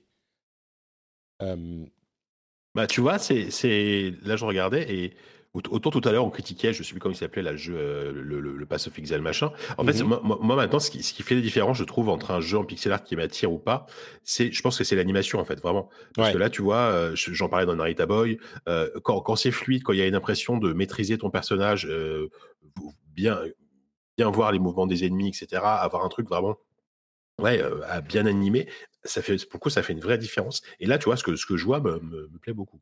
Ouais. Bah, ça s'appelle Savior. Vous pouvez aller voir le trailer euh, euh, directement. Euh, il est censé sortir à l'hiver 2022, donc c'est pas pour tout de suite non plus. Ils sont vraiment en cours de ah développement. Là, on n'est plus à des arrivées, enfin des, des, jeux qui vont arriver bientôt. Donc ça s'appelle Savior. Battle Royale à épée et grappin, c'est Naraka qui est un jeu, je crois que c'est coréen, je crois. On va passer un peu plus vite sur les suivants, mais Naraka Blade Point, c'est vraiment un battle royale. Là, pour le coup, on est en 3D et c'est hyper hyper dynamique. C'est euh, euh, des, combats de contact, donc à l'épée. C'est pas des trucs qu'on va se tirer dessus au, flingue. Donc il y a un petit facteur euh, différenciant pour les battle royale. Et puis surtout, il y a un grappin un petit peu à la Monster Hunter Rise, mais de beaucoup beaucoup plus loin, qui dynamise les déplacements. Est-ce que c'est un grappin qui s'accroche sur rien? je crois que celui-là, il faut l'accrocher à quelque chose. Donc, euh, beaucoup plus réaliste que Monster Hunter Rise. Et, il sert pour les combats et pour les déplacements. C'est assez beau. Euh, c'est de la 3D vraiment euh, de, qualité. Et ça, c'est intéressant de se dire qu'ils ont en fait compensé le fait que les combats étaient au contact, parce qu'on on a des armes, des armes, des épées, ce genre de choses, des armes, comment on dit, des armes blanches, voilà. Et, ils ont compensé ça avec le grappin qui permet de se déplacer d'hyper hyper loin. Bon après c'est un battle royale, hein, mais c'est un battle royale qui a l'air d'être un petit peu original au moins. Donc euh, voilà un petit peu ce que ce que ça donne. Ça m'a intrigué, on va dire. Ça s'appelle comment déjà? Naraka Blade Point. Et celui-là, il arrive normalement cet été. C'est uniquement euh, sur PC à ce stade. Euh, il y a encore un univers de euh, on a d'ailleurs les forêts de bambou. Euh, moi, je me suis remis à euh, Ghost of Tsushima parce qu'il y a eu l'annonce dont on va parler dans un instant du film Ghost of Tsushima réalisé par le réalisateur de John Wick, ce qui, quand on parle de, chorégraphie de combat, est plutôt pas mal. Mais donc, je me suis remis à Ghost of Tsushima et les forêts de bambou, ça me parle. Et là, on est en plein dans ça. C'est assez beau. La, la bêta publique commencera le 23 avril et elle ne dure que deux jours. Mais si ça vous intéresse, vous pouvez le tester à ce moment. C'est bien de euh, vivre ça par procuration dans la mesure où on ne sait pas quand est-ce qu'on pourra retourner au Japon. C'est ça, exactement. Euh, c'est, moi, c'est l'un de mes grands malheurs. Euh, ça fait, je ne sais pas si certains s'en souviennent, mais l'année dernière, j'ai annulé mon voyage au Japon pour cause de pandémie. le, c'était le 29, le, 20, le 28 février, dans l'aéroport, après avoir passé la sécurité. Donc, quand on parle de voyage au Japon, ça me, ça me prend vraiment au trip, tu vois. Un petit trauma. Exactement. Euh, Astria Ascending. Alors les deux derniers, on va en parler parce qu'il faut en parler. Euh, il y a d'une part euh, Astria Ascending qui est fait par, on va dire, des anciens de Final Fantasy et qui est un jeu mi, c'est stratégie, jeu de rôle. je vous avoue que comment dire bah, Il sera sur le Game Pass, donc vous pourrez le tester sans. sans... C'est pas stratégie, c'est vraiment jeu de rôle. ouais c'est je, de la même manière que JK disait ouais moi j'en ai marre du, pixel art moi j'en ai marre des anciens de Final Fantasy qui font des trucs quoi. Je sais pas pourquoi. C'est genre euh, ouais ouais. bon. Après c'est euh, visuellement on dirait, plutôt un jeu on, dirait un jeu VanillaWare donc tu sais euh, ouais complètement ouais. studio qui fait oh, j'ai malheureusement j'ai les, noms m'échappent ah, mais visuellement c'est de la 2D très léché ouais, ouais Dragon's Crown Dragon's Crown voilà euh, Muramasa, ce genre de truc, avec ouais, une sorte de 2D très léché, très, euh, très joli. Hein. Moi, moi, après, je suis pas hyper client de ce, type de visuel. Euh, mais, par contre, je peux, je peux comprendre que, que, que, les amateurs soient, soient en joie du truc, tu vois. Ouais, ouais. Et puis il y a des gens qui vont, qui sont. Enfin, c'est clairement un truc qui va trouver son public, je pense. Mais c'est, et si ça se trouve, il est super bien et je l'adorerais si je le teste. C'est sûr. Mais en fait, c'est un, un co-développement avec un studio français aussi. Ah, ça, j'avais pas vu. Ça, c'est intéressant. D'accord. c'est, en fait, c'est les. Euh, et je crois que c'est édité par. Euh, oh, euh, Dear Villagers, tu sais, les, c'est un, oui, tout à fait, français. Oui. Non, en, gros, voilà, c'est, non, mais c'est, c'est la même veine que. C'est la même, c'est la même veine que, qu'effectivement. que, enfin, que, que, que, que, ce que fait Goblins, j'imagine, en termes d'édition. Ouais. C'est ça. Ouais, donc ça s'appelle Astria Ascending euh, et ça arrivera en 2021 à un moment. C'est du euh, JRPG un petit peu... enfin en tout cas c'est du, combat jeu de rôle tour par tour. Euh, et puis le dernier dont je voulais parler, euh, dont il faut presque parler, c'est justement euh, Nobody Saves the World de Drinkbox qui a développé le Guacamele dont on se souvient bien. les graphismes, moi, ça me parle pas du tout non plus. C'est un petit peu comics américain, mais genre, j'ai presque envie de dire Cradoc. mais le, le, gameplay a l'air intrigant. C'est là encore une sorte de dungeon crawler et, et on a différentes formes qu'on peut maîtriser et combiner euh, pour évoluer dans le donjon.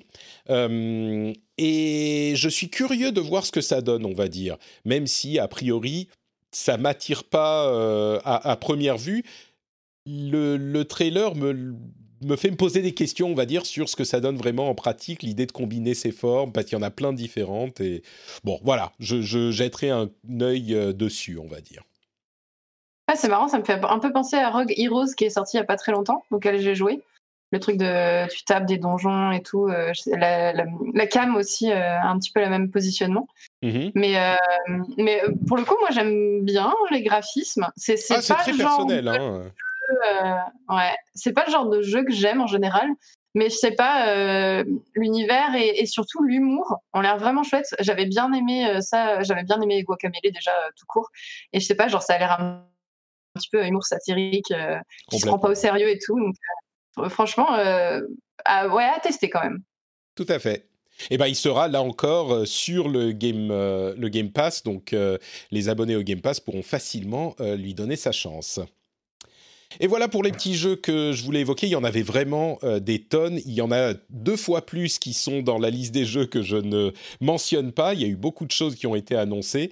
Donc euh, n'hésitez pas à aller regarder du côté de l'Indie euh, Showcase de ID at Xbox ou du Future Game Show. Il y a plein de choses intéressantes à voir là-bas. Euh, sur le Game Pass aussi, quelques notes à faire. Euh, les jeux rétro-compatibles commencent à arriver sur le euh, streaming, donc sur le xCloud. Donc c'est plus que les jeux Xbox One qui sont sur le xCloud. Il y a aussi des jeux Xbox 360 et Xbox One. Il y a une petite sélection au départ, mais ça s'étend. Donc cette fonctionnalité gagne en richesse. Et le, test des jeux gratuits, des jeux free-to-play sans Xbox Live est en cours. Donc ça devrait arriver aussi bientôt. Puisqu'on parle de trucs gratuits, euh, le PS Plus, enfin de trucs gratuits, vous voyez que je mets les guillemets, euh, le PS Plus va offrir ce, mois-ci Days Gone, ce qui est bon un, jeu sympathique à avoir, et aussi on le savait déjà, mais je le reprécise, Oddworld Soulstorm, qui est sans doute l'un des seuls moyens de me faire tester Oddworld Soulstorm que j'aimerais peut-être, mais qui a priori n'était pas mon truc. Et ben là, il y a, euh, enfin, on le savait déjà, comme je le disais, mais euh, c'est pour rappeler que c'était l'un des jeux qu'ils avaient mis en avant à de nombreuses reprises. Et ben, il sera gratuit sur le sur le PS Plus. Par contre, si vous avez une PS3 ou une PS Vita, on a eu la confirmation officielle que les stores allaient fermer pour ces consoles cet été. Et ça m'attriste un peu, ça m'a poussé à ressortir ma PS Vita euh, que j'ai là dans les mains et que je, je tiens avec amour. Alors c'est une PS Vita, c'est une série 2000, donc c'est pas la belle avec le bel écran OLED, mais quand même je l'ai beaucoup beaucoup aimée. Et c'est marrant comme elle est tellement plus petite et compacte que la Switch ça me donne envie d'avoir soit une Switch qui est aussi compacte, soit que Sony refasse une nouvelle console portable. C'est vraiment très très cool comme console. Elle est, elle est vraiment vraiment sympa. Euh, et si vous avez des jeux qu'il faut acheter avant que le store ne ferme, parce qu'on pourra bien sûr toujours les retélécharger. Hein. Certains ont, pensé que ça voulait dire qu'on ne pouvait plus avoir les, les, jeux du tout, mais on pourra toujours les retélécharger, en tout cas pendant un moment. Euh, j'ai acheté évidemment Gravity Rush, euh, Uncharted Golden Abyss, euh, etc. Mais et Persona 4, euh, je crois que c'est The Golden que j'avais sur PS Vita, et j'ai Dancing on Star. Enfin bref, y a les, il faudra que je regarde les incontournables de la PS Vita pour les acheter, les télécharger, les avoir sur ma console avant que le store ne disparaisse à jamais, que ça devienne beaucoup plus difficile. Comme ça, je les aurai pour la la, pas la paternité décidément, je suis obsédé par ce, futur chapitre de ma vie. enfin cette expansion. mais pas pour la. Euh, pas ah, mais quel est le, terme que je cherche? Pas l'éternité, pour la. Peu. Aidez-moi. Pour la postérité. Postérité, voilà, on l'a, on l'a dit en même temps. Décidément, c'est difficile. Par, par contre, est-ce que, est-ce que ça veut dire que euh, là, tu les récupères, les jeux, tu les, as sur, tu les as sur ta console, mais si tu les effaces, tu peux, tu, tu, tu, peux pas les retélécharger? Tu les as perdus si, définitivement? si. Justement, Ah, euh, il y a beaucoup de confusion. Les jeux, on peut encore les télécharger si on, l'a dés- on les a déjà achetés. C'est juste qu'on pourrait plus les acheter parce que le store lui-même va disparaître. Donc voilà. D'accord, ok. Mais il y aura quand même, les- du coup, les serveurs avec les jeux seront toujours, euh, pour, ceux fait. qui ont déjà les jeux, sont toujours ouverts, d'accord. Tout à fait, on peut les télécharger. Je doute qu'il y ait beaucoup de gens qui jouent à des jeux PS Vita quand tu parles de serveurs multi, mais bon, ils seront ça ensuite, c'est à la charge de l'éditeur. Par contre, le téléchargement d'un jeu sur les serveurs de Sony sera toujours possible. Enfin, jusqu'à nouvel ordre, hein, ça se trouve, dans 5 ans, ils vont nous dire, bon allez, suffit ces conneries, euh, adieu vos jeux, quoi. Euh, Bah, ça, ça va dépendre de la, ouais, ça va dépendre de l'activité, quoi. Bah, en fait, c'est le genre de truc où euh, tout le monde se dit mais merde, euh, mais fuck, je suis, euh, j'ai, acheté un jeu, maintenant j'ai plus le droit de le télécharger. Évidemment, ça sera problématique. J'imagine qu'il y aura un, truc qui va se passer à ce moment de la part de Sony, peut-être qu'ils vont donner un peu d'argent ou je sais pas, mais c'est sûr que ça va être un, problème à un moment. D'ailleurs. Sur YouTube, la vidéo de la semaine parle de, des avantages et des inconvénients des versions boîte et des versions euh, dématérialisées et de tout ce qu'a permis que les gens ne suspectent pas forcément la- l'arrivée du dématérialisé. J'ai fait une petite vidéo là-dessus d'une dizaine de minutes. Allez regarder ça. Si ce sujet vous intéresse, je pense que ça pourra vous plaire. C'est sur youtube.com slash notepatrick, bien sûr. Jika, je t'invite à aller y jeter un coup d'œil. Mais bien sûr, je, je. Tu l'as déjà vu quatre fois, en fait. C'est ce que tu allais me dire. Au moins, ouais. Je- Enfin, je, l'ai- fais tourner en boucle toute la journée. Ah merde Pour faire des vues, en fait. C'est toi, mais, toi, mes quatre vues sur la chaîne, Damned. Euh, Gloire et puissance à notre Patrick. Gloire et puissance à notre Cyberpunk, Cyberpunk, on a eu un patch euh, qui est arrivé. pas parler de cyberpunk. T'avais avais, l'intention de ne pas parler de Kina et de The Wild at Heart. Moi, Bah j'avais non. des trucs à dire. Ah mais on peut, on peut, bien sûr. Euh, tu veux dire Kena Bridge of Spirits, dont on a vu un nouveau trailer euh, dans le Future Game Show? Bien sûr, dis-nous tout. Oh, bien Mais j'étais trop hypée et du coup, là, j'ai vu que c'était dans ta liste. Je, je pensais que tu allais en parler. Et du coup, je me suis dit, non, bah, tu vas parler de cyberpunk on peut, on peut, on peut. Tu, tu sais, entre les deux, Cyberpunk est beaucoup moins intéressant. Donc, euh, Ke- Kena Bridge of Spirits, on en a beaucoup parlé parce que c'était euh, l'un des jeux les plus beaux de la PlayStation 5 et on a Ah. vu un petit peu plus de- d'extraits ces derniers temps, notamment avec des extraits de gameplay et il semble y avoir un système de combat euh, qui a une place importante dans le jeu. Donc, euh, et là, on a vu encore plus de combats dans le dernier trailer du Future Games Show. Euh, donc, ouais, dis-nous tout, dis-nous tout. Qu'est-ce que tu en penses? Qu'est-ce que tu avais à, à, à nous dire? Bah, cette semaine, j'ai vu le dernier Disney, la Raya et le dernier Dragon, et j'ai l'impression Mm. qu'il y a genre vraiment la même vibe. Euh, ça, ça me fait un peu euh, l'impression, moi je suis une grosse fan de Mononoke, c'est mon film préféré, et du coup j'ai l'impression qu'il y a un peu cette vibe-là, mais euh, dont Disney s'est emparé. Euh, et en plus, il y a des espèces de. Je l'ai noté, grosse noiraude. Voilà. C'est un peu coup, ça, ouais, c'est vrai. J'ai l'impression que ça réconcilie les fans de Ghibli Mm. et les fans de, de Disney. Et en plus, bah, une héroïne badass Mm. dans un univers euh, fantasy, euh, magique. euh, ouais, enfin, ça, ça a l'air vraiment, vraiment stylé. Je suis méga épée. Ça faisait longtemps qu'un jeu m'avait pas autant intrigué. Et, et en plus, je sais pas, j'ai l'impression que c'est c'est pas un truc qu'on a l'habitude de voir. Parce que là, on a vu plein de jeux qui ressemblent à des choses qu'on a déjà vues. Et là, j'ai l'impression qu'ils s'aventurent sur un terrain qu'on connaît pas trop. Enfin, qui est plus un terrain du film d'animation et moins un terrain de. Ouais, ouais. Et je sais pas, Bah, ouais. en, en- en- en matière de gameplay, je pense quand même que ça a l'air très très très classique, mais ce qui n'est pas forcément un défaut. Franchement, si c'est bien fait, ça peut être, euh, ça peut être sympa. Moi, moi, enfin, moi en fait, je, je vois quand même un jeu qui, euh, qui va être intéressant effectivement par sa, son visuel, euh, mais en gros, tu sais exactement dans quoi tu te lances en termes de, en, en termes de, encore une fois, en termes de gameplay, quoi, en termes de mécanique de jeu. Je crois Mais qu'il encore, une a fois, encore une fois, si c'est bien fait, si, si c'est efficace, ça peut être super sympa. complètement. Je crois Ouais, que c'est vrai que le tabassage monstres, j'espère que c'est pas un truc un peu Monster Hunter. hein. non, non, je crois pas, j'ai pas l'impression. hein. Mais je crois qu'on est, on en sait tellement peu sur euh, le jeu. On a essentiellement, on en parle à cause de ce- ces graphismes qui sont impressionnants et ces animations qui sont impressionnantes. Euh, ça peut aller euh, dans, dans les deux sens, disons. Soit ça sera une très bonne surprise et ça sera vraiment fun.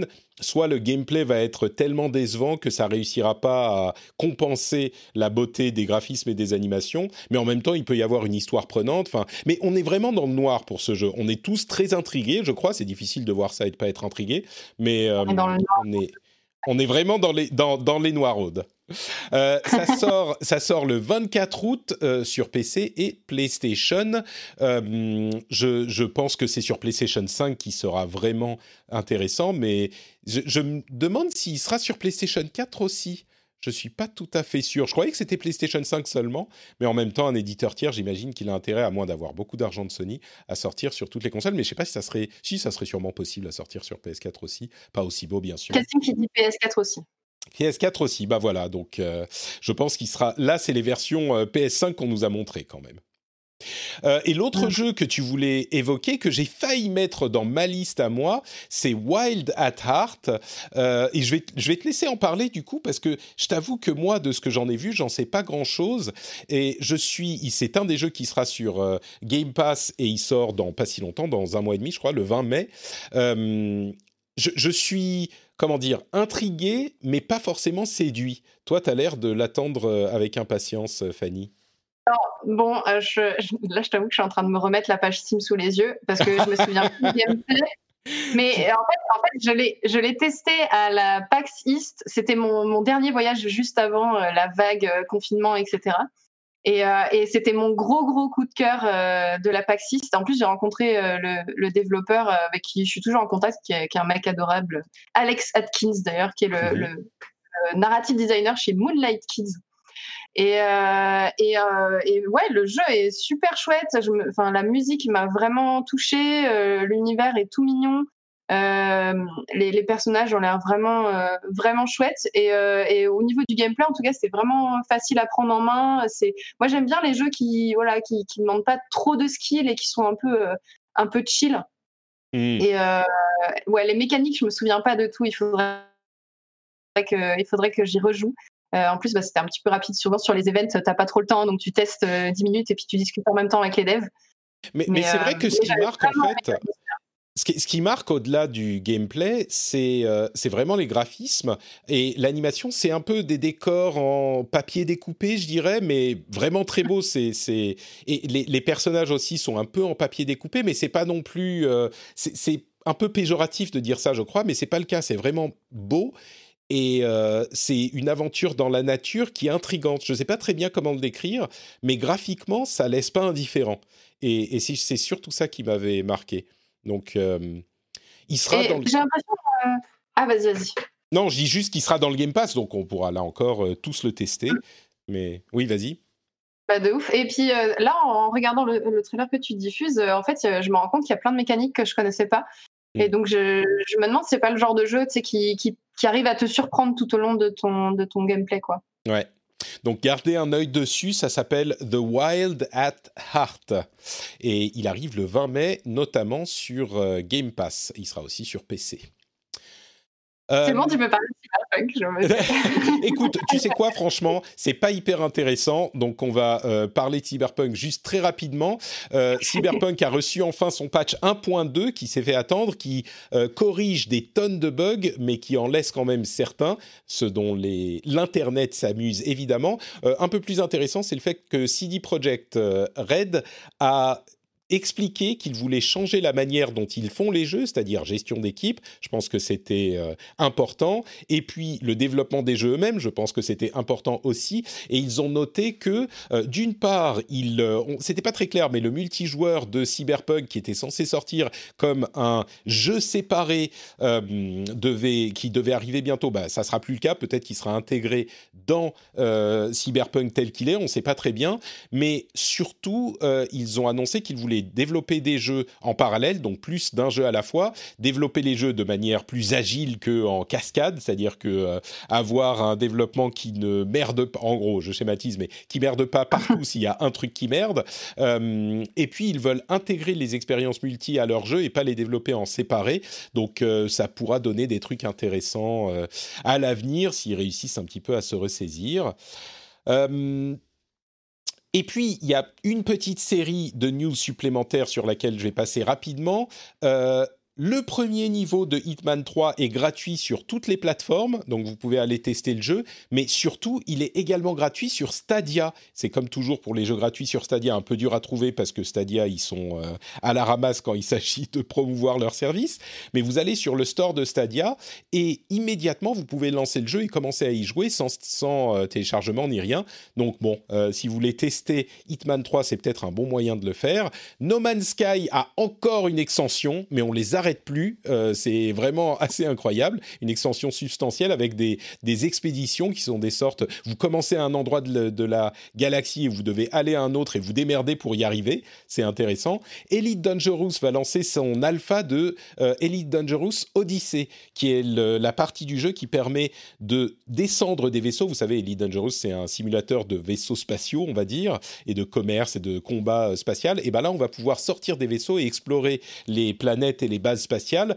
C'est un peu euh, tout ce que fait... Euh, ah merde, le nom m'échappe. Euh, Citizen... Ah ah, le jeu qui lève des, centaines de millions. Star, Citizen. merci. C'est un peu tout ce que promet Star Citizen. Elite Dangerous est en train de le faire, en fait. Donc ça m'a fait rigoler. Call of Duty devrait revenir à la Deuxième Guerre mondiale cette année. C'est une rumeur. Et Alan Wake devrait avoir une suite euh, développée évidemment par Remedy et euh, en coopération avec Epic Games. C'est intéressant euh, le, le, coup de Alan Wake 2 parce que Alan Wake est un jeu que ceux qui ont aimé adorent et attendent la suite avec impatience. Et c'est vraiment un jeu culte. J'avais envie de dire niche, mais en fait, c'est un petit peu un jeu culte. Et donc, euh, c'est marrant de voir qu'ils vont avoir peut-être leur. C'est une rumeur, hein, leur Alan Wake 2. Peut-être qu'il serait temps d'avoir un Alan Wake ou remaster d'ailleurs. Mmh. Euh, bah, juste là-dessus. Euh, je trouve ça chouette déjà s'ils le font parce que c'est vrai que c'est un jeu, c'est un jeu, je pense, qui n'a pas eu succès à escompté à l'époque, même s'il est devenu culte au fil des années. Et, ce qui est intéressant, c'est que Control, donc le, le, dernier jeu de, pardon, de Remedy, a, a, reçu une extension récemment euh, qui, qui, qui, fait le lien entre Control et Alan Wake. Donc on peut, en fait, on comprend que c'est que, que, Control et Alan Wake se passent dans le même univers. Donc ils sont peut-être en train de créer une sorte de lore euh, et, ce qui serait ce qui serait génial, ce serait que dans Alan Wake 2, tu des références à Control, si Alan Wake 2 existe bien sûr. Ah, à mon avis, si ça arrive, oui, je pense que c'est clair que ça se produira. Ouais, ouais. Euh, Mario a disparu du euh, eShop, enfin c'est Mario 3D All Stars, donc si vous ne l'avez pas acheté, il est trop tard. Comme le dit le même sur Internet, Mario est mort. Euh, et Among Us a une nouvelle carte et des nouveaux graphismes. Je me demande s'ils ne sont pas en train d'ajouter Among Us 2 petit à petit à Among Us, puisqu'ils ont arrêté le développement. ouais, Fanny, c'est ton truc Among Us. Hein. Bah, j'y joue ce soir. J'ai pas encore pu tester la nouvelle map.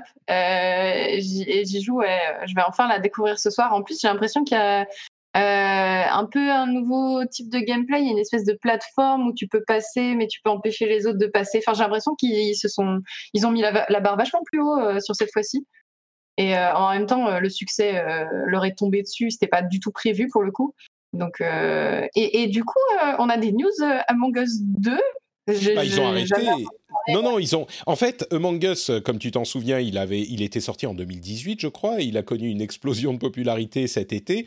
Et entre temps, mm. eux, ils avaient commencé à travailler sur Among Us 2, mais ils ont arrêté de travailler dessus quand Among Us a euh, connu le succès qu'il a connu. Et donc, je me demande s'ils sont pas en train d'ajouter euh, des, des fonctionnalités qu'ils avaient prévues à la base pour le 2 dans le 1. Et ils se sont dit, bah, évidemment, on va pas relancer un autre jeu maintenant que celui-là fonctionne. J'imagine que c'est peut-être ce genre de truc qui est en train de se passer, quoi. Je pense. Alors, je n'avais même pas suivi qu'ils avaient annoncé euh, qu'ils bossaient déjà sur un 2. Ouais, ouais, ça faisait. Bah, euh. personne n'avait entendu parler du studio, ou presque, avant que mm. Mongus euh, devienne la coqueluche des streamers cet été.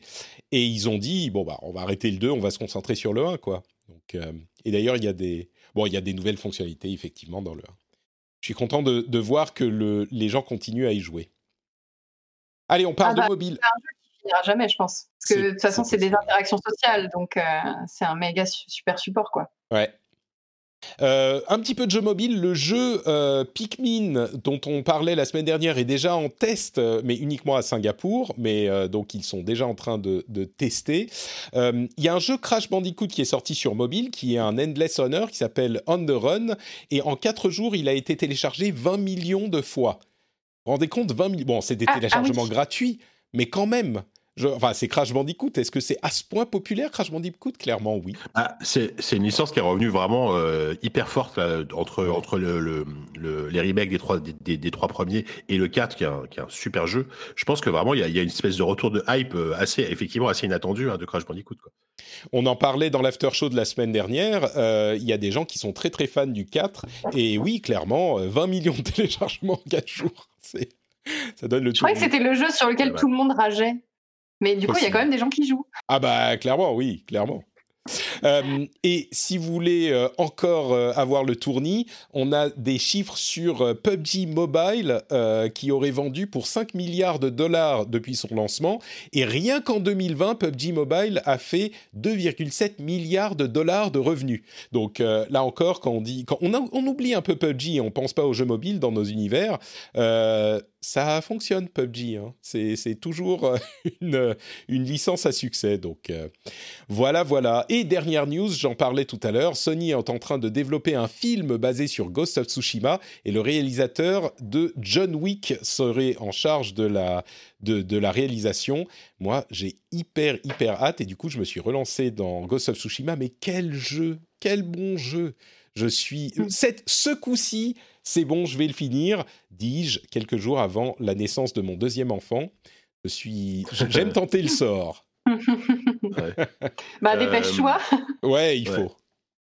Après, après, après, quand même, ce qu'il faut rappeler, c'est que c'est que c'est pas parce que le, le, le, mec de John Wick est aux commandes que ça va être le cas, parce que euh, les, des, des, des, projets avec de, de, de, jeux vidéo et des réalisateurs qui changent tout le temps, il y en a eu des tonnes. Je crois qu'Uncharted, euh, je sais pas combien de réalisateurs il y a eu, mais euh, voilà. Donc bon, bah, on, on, croise les doigts parce que je suis, je suis, je suis comme toi. je trouve que c'est une bonne chose parce que John Wick c'est super, c'est très très bien et en termes de chorégraphie, enfin je veux dire ça, Surtout ça, ça peut coller bien. Voilà, ça peut coller vraiment à, l'univers. pour par contre, à mon avis, voilà, faut, faut pas non plus être, être certain que ce sera lui qui réalisera. Bien sûr que non. Même être certain que le, que le film, euh, se fera. oui, c'est. Exactement, La, la, rumeur, euh, la rumeur spécifiquement, c'est euh, chez Polygon, Sony is developing Ghost of Tsushima. Oui, en plus, c'est une rumeur, ouais. Donc, est en train de développer, ça veut dire qu'ils sont en train de penser à écrire le script, tu vois. Je pense que. Ou que c'est en train d'écrire le script. On n'y est pas encore. Ils, ont eu un rendez-vous avec le mec et, et c'est ça t'intéresse? Ouais, ça pourrait être sympa. Sony is developing a movie. Voilà. Voilà, voilà. Bah écoutez, ça va être tout pour cet épisode. On va faire le l'after show pour les patriotes euh, juste après. Mais entre temps, euh, je veux quand même que vous nous disiez tous les deux où on peut vous retrouver sur Internet. Jika, où es-tu en ces, ces, bah, ces, moments? Tu sais, Jika, je vais, je vais avouer un truc à, mhm. nos, à nos auditeurs. Jika, tu me manques un peu. Généralement, à, l'ancien, dans l'ancien monde, je venais en France tous les quelques mois et on se débrouillait toujours pour euh, aller se, se, faire un petit un déjeuner ou un truc. Et là, ça fait plus d'un an qu'on s'est pas vu, même plus. Bah, euh, largement, ouais, parce que la dernière fois, qu'on s'est vu, c'est quand je travaillais encore chez Numérique, donc euh, ça fait un an et demi, au moins. Ça fait un, moment, ouais. Et euh, ah ouais, c'est vrai que les déjeuners, les, déjeuners avec mon, avec mon Patrick me manquent un petit peu aussi. mais sinon, sinon ça va, ça va. Enfin, je vais, quand je vais pas commencer à raconter ma vie, c'est pas le Non, on, peut me retrouver. Ah tiens, tu sais quoi On a, craché mon dos. oui, je commençais à parler de ma vie et tout. Pas. ouais, alors, tu sais quoi Événement énorme on a réenregistré un ZQSD à l'ancienne euh, sur place avec 5. Euh, on était 5, alors ce qui est déjà, ce qui est pas, ce qui est pas. Mais vous êtes fait tester la veille et tout Ouais, bah, on, on, a gardé les masques et tout ça, tu vois, on a, on a fait ça bien. Et euh, surtout, c'est l'épisode le plus long de, notre, de tout, de tous ZQSD, puisqu'il dure 4h15. 4h15 on, en fait, on, voilà, ça faisait presque un an qu'on n'avait pas fait un podcast à l'ancienne, donc euh, voilà. Non, par contre, juste,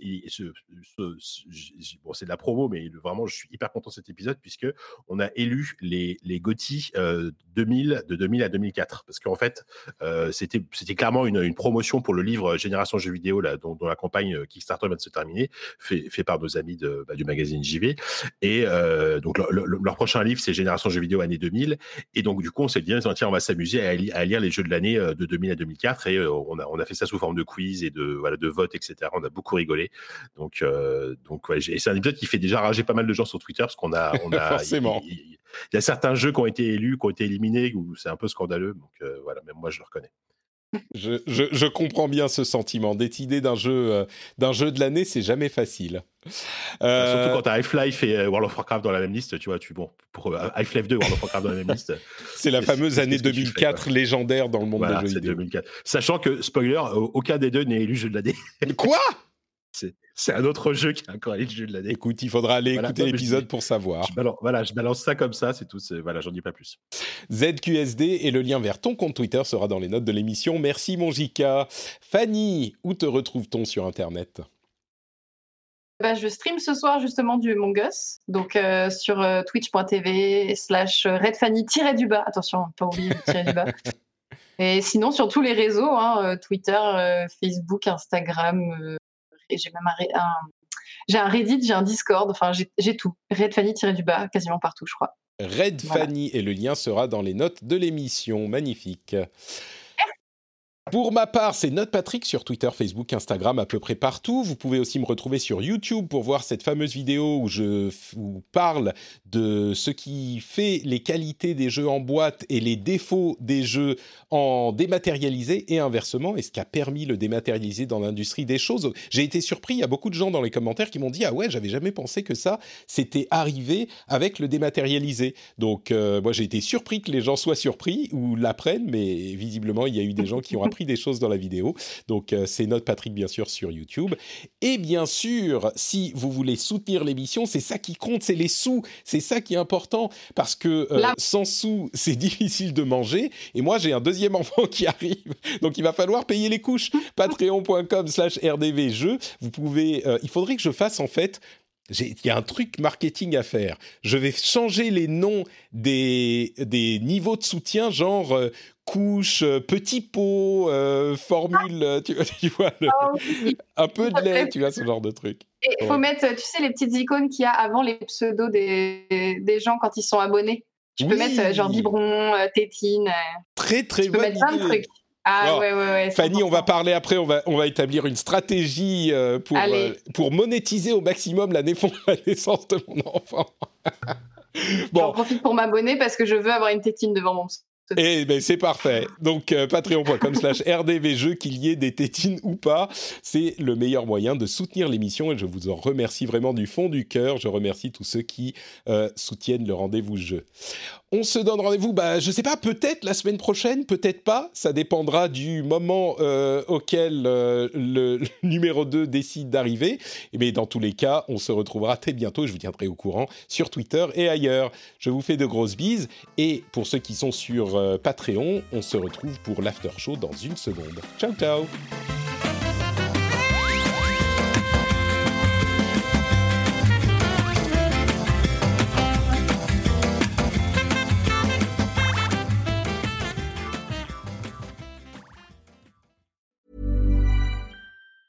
Hey, it's Danny Pellegrino from Everything Iconic.